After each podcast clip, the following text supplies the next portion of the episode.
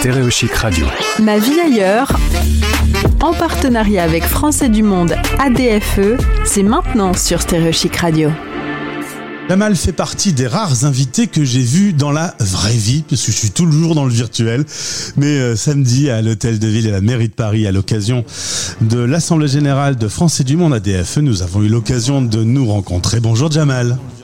Bonjour. C'était une belle manifestation, on a été bien accueillis, hein. le local était plutôt joli.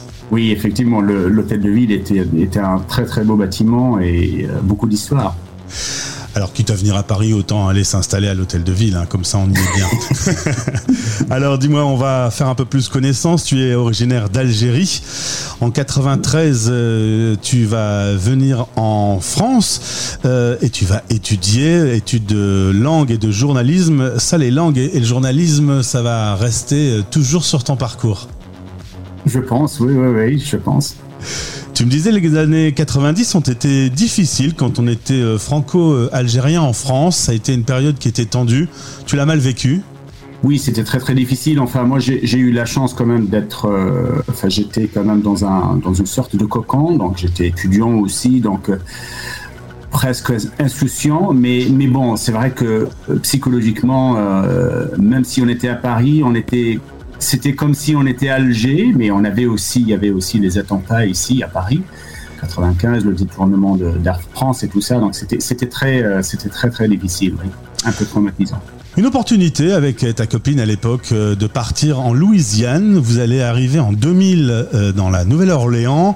On n'est pas loin du Mississippi. Il fait chaud et humide. Pourquoi vous êtes arrivé là-bas aux USA alors, donc, tout d'abord, euh, pourquoi les États-Unis? Les États-Unis parce que euh, ma compagne de l'époque était, euh, enfin, elle est franco-américaine, elle est née aux États-Unis, mes deux parents français, donc c'était facile pour le déplacement. Et puis, euh, euh, les États-Unis nous offraient des, opportunités, beaucoup d'opportunités. Et il y avait une copine qui, était déjà à la Nouvelle-Orléans qui, enseignait le français. Et comme moi, j'avais euh, une formation FLE, français langue étrangère, donc c'était l'endroit idéal pour nous. c'est comme ça qu'on voyait la chose. Tu as un souvenir plutôt positif de cette aventure que tu as qualifiée d'intéressante. Tu disais, il y a même un petit peu un, rapport avec l'Algérie, le climat de l'Algérie, et, tu dis que c'est une ville américaine pas comme les autres. Tout à fait, oui. Donc c'est une, donc c'est vraiment le, Deep South. Euh, ce sud qui se caractérise par, euh, par une histoire très très pesante quand même, euh, assez pénible mais aussi, euh, oui, effectivement, donc c'est le sud, c'est un peu comme, comme l'Algérie, euh, du côté du, du, climat, du côté humain, donc les gens sont très très faciles, très, euh, très chaleureux, très faciles de communication, oui. C'est le berceau du jazz et de la gastronomie. le passage des Français, le passage des Français est toujours présent encore aujourd'hui. Exactement. Donc les, les, les, les les Louisianais en général, mais surtout les habitants de la Nouvelle-Orléans, adorent dire qu'ils ont ce côté français en eux. Surtout pour la cuisine. En 2005, vous allez vivre une catastrophe naturelle, Katrina, le passage de Katrina. Raconte-moi un peu comment ça, comment as vécu tout ce moment. Écoute, euh, les, les, euh, les, ouragans, les, les, tempêtes tropicales arrivaient pratiquement, euh, enfin, étaient annoncées du moins tous les ans, tous les étés. Donc il y a la, saison des, des, ouragans, commence en juin si je me rappelle bien, et se finit à peu près vers octobre.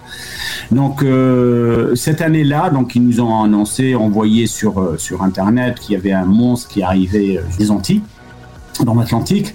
Et, et, donc, moi, personnellement, je voyais la chose comme que les ans. Donc, on partait pendant deux jours, trois jours, une semaine, et on revenait. C'est vrai que c'était pénible quand même, surtout avoir euh, avec, euh, Nora, donc ma fille qui avait euh, un an à l'époque, même pas. Donc c'était très j'avais j'avais une voiture aussi qui n'avait pas de, climatisation, il faisait très très chaud, très humide. Donc on est resté en fait, enfin on est resté. Moi je comptais rester. Je disais à, ma compagne que bon, je, vais rester, mais heureusement qu'il y avait qui avait ma femme, justement. Donc, elle m'a dit non, non, non, moi, je reste pas, je pars avec ma fille. Donc, on est parti. Deux jours, donc on s'est réveillé à 6 heures du matin. Un jour d'ailleurs, c'est Nora qui nous avait réveillés, elle jouait. et devant la télé qui, qui, qui annonçait justement l'arrivée imminente de ce, de ce monstre qui s'appelait Katrina.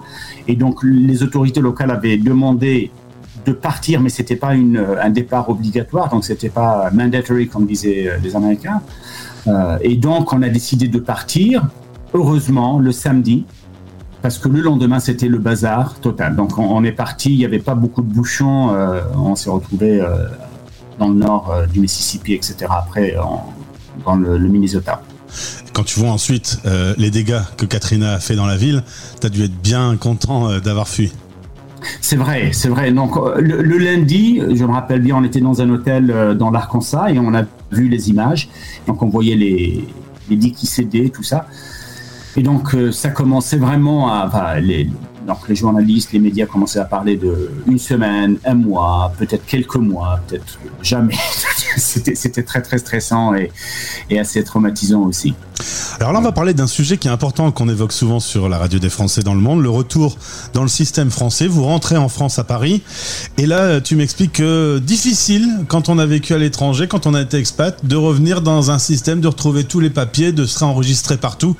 Euh, la galère un peu c'était c'était la galère parce que c'est vrai que l'être humain il a cette euh, cette faculté de s'adapter très très vite. Donc on s'est très très américanisé. C'est vrai que la la bureaucratie aux États-Unis n'est pas la, la, bureaucratie française.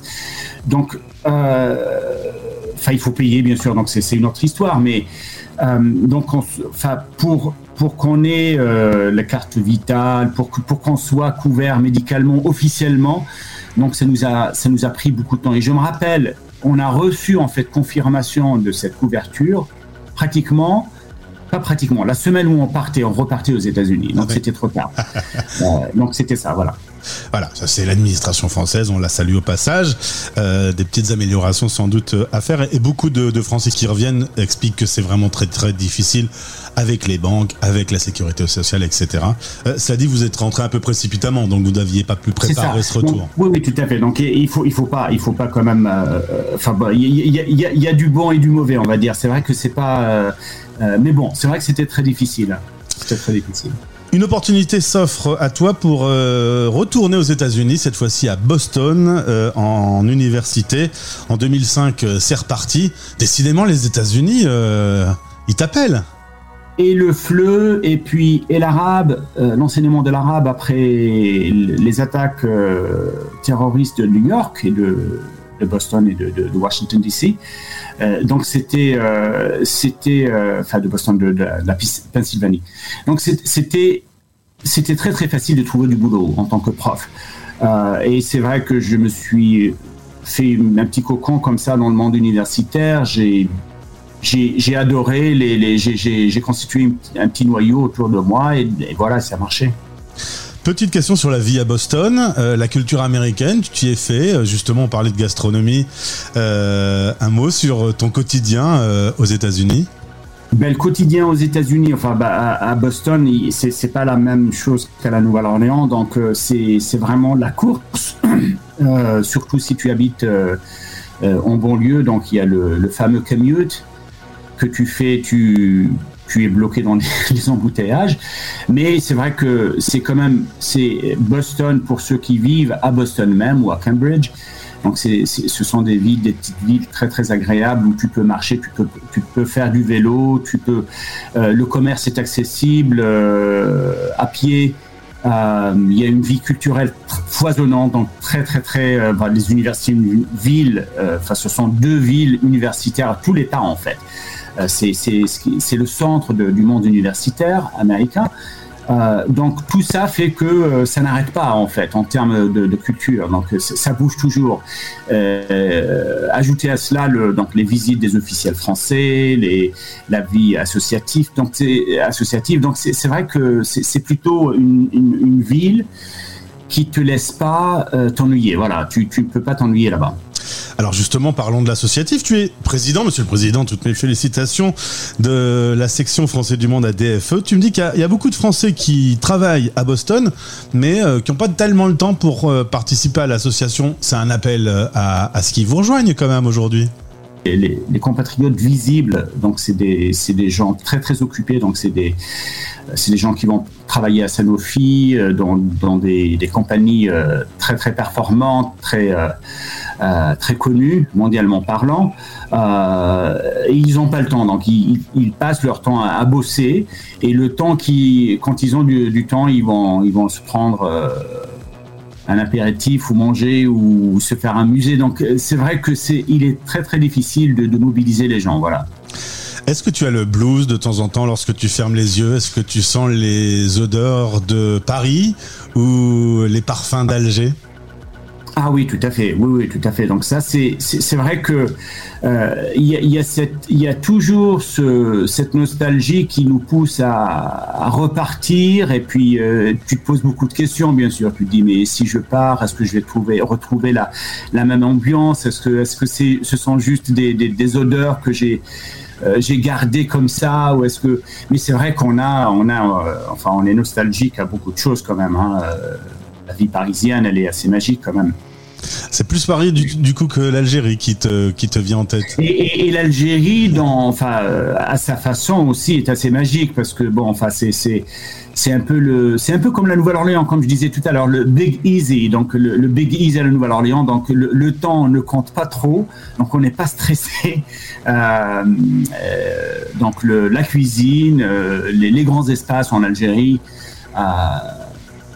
les, oui, la, nature, etc. Donc c'est vrai qu'il y, a des choses qui, manquent. Sacré citoyen du monde, hein, Jamal, euh, puisqu'il y a trois parties de ton cœur euh, dans trois endroits différents de la planète. Tu, tu sais, c'est très très courant maintenant. Hein. c'est très très courant maintenant les, gens comme ça qui euh, qui sont binationaux, trinationaux ou plus même. les gens bougent beaucoup maintenant pour le boulot. Il y a une facilité. C'est vrai que c'est plus c'est plus c'est plus comme avant. Euh, donc c'est très courant. Voilà. Merci d'avoir répondu à ces questions. Tu rejoins la galerie de portraits de parcours d'expat de Français du Monde ADFE sur le site internet. Ça s'appelle Ma vie ailleurs. À très vite et au plaisir de te retrouver. Merci à toi et bonne continuation. Merci de m'avoir invité. C'était Ma vie ailleurs. Stéréochic Radio. Retrouvez ce podcast sur français-du-monde.org et sur toutes les plateformes en tapant Stéréochic dans la recherche. Stéréochic, la première radio des Français dans le monde.